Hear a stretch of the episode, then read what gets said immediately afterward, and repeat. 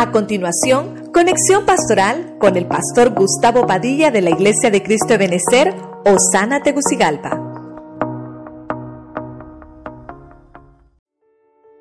Quiero compartirte esta palabra que es una palabra para nuestras familias, la casa del barro. En Jeremías encontramos que el Señor le da una palabra al profeta y le dice que descienda a la casa del alfarero podemos ver que Dios es nuestro alfarero. Cuando vemos esto a la luz de la palabra, encontramos que en el primer libro de la Biblia, en Génesis, el Señor dice, moldeó al hombre del barro, hizo arcilla y formó al hombre y sopló sobre él.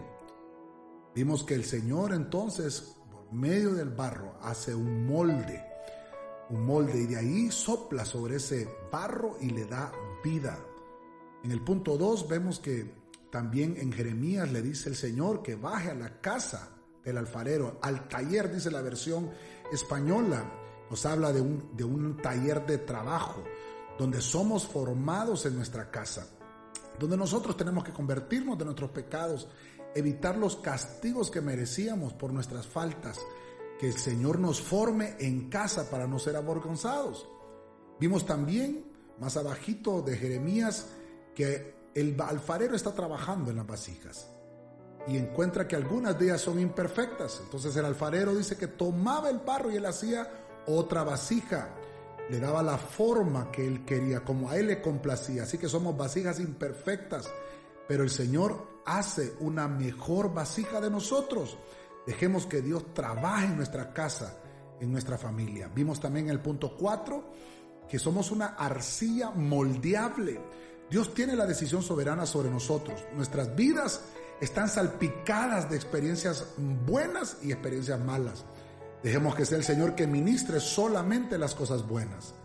En el punto 5 vemos cómo el Señor empieza a corregir defectos en medio de nosotros.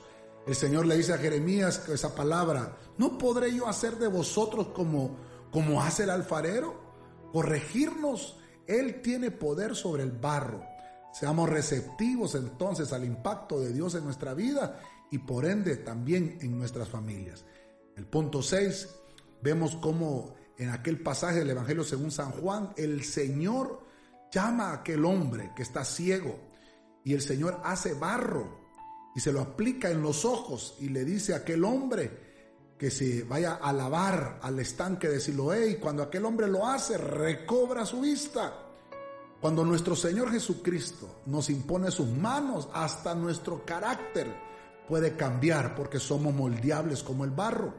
Y por último, encontramos que Pablo le escribe a la iglesia de Corinto y le escribe que Dios ha puesto un tesoro en nosotros porque somos vasijas de barro, somos frágiles, pero que el, el Señor ha depositado ese hermoso tesoro somos seres falibles, pero en el Señor nuestra debilidad se convierte en nuestra fortaleza. Dios nos está habilitando para que podamos hablar sus buenas noticias. Te estoy hablando y te estoy dejando este mensaje, que somos una casa del barro.